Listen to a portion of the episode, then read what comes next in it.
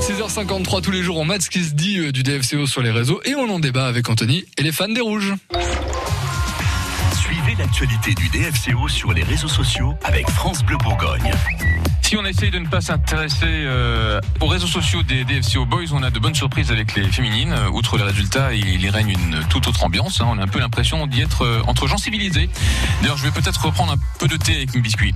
Bon, alors vous vous doutez bien que la victoire de vendredi fait une nouvelle fois réagir. hein. Un match qui avait une saveur différente. C'est en effet le dernier à domicile pour le coach Yannick Chanduou. Au fil de quatre saisons dont le bilan global est flatteur pour lui, il a d'ailleurs choisi, je le rappelle, de s'occuper de l'avenir de l'équipe féminine de Montpellier.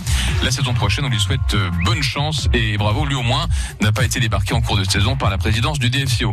On ne sait pas qui va le remplacer chez les Rouges, mais on a pris, a priori, ça ne sera pas Antoine Comboiré ni Raymond Domenech.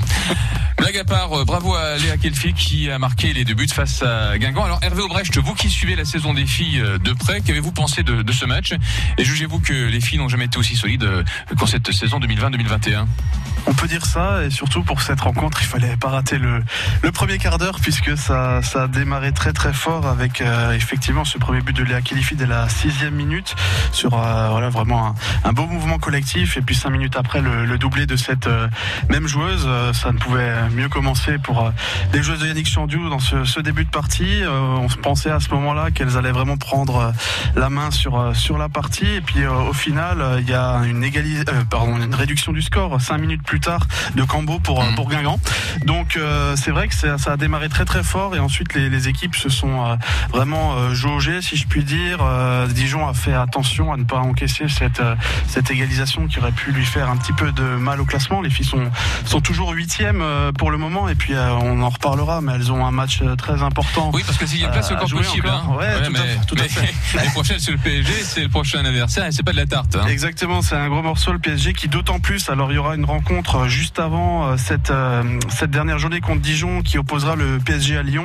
Les deux équipes ont un seul point d'écart et du coup, si jamais Paris bat Lyon, le titre sera pour elle. Et en tout cas, c'est super intéressant cette fin de saison en D1 Arkema. Et Léa Khalifi qui a donc marqué les deux buts, on pourrait ne pas l'avoir l'année prochaine malheureusement. Ouais, tout à fait, c'est vrai, un- vraiment une rencontre euh, spéciale pour elle qui était euh, prêtée à Dijon et qui devrait normalement euh, retourner dans, dans les rangs du, du Paris Saint-Germain. C'est vrai que c'est une joueuse qui a fait beaucoup de bien à, à Dijon cette saison. Mesdames et messieurs, c'était Hervé Aubrecht.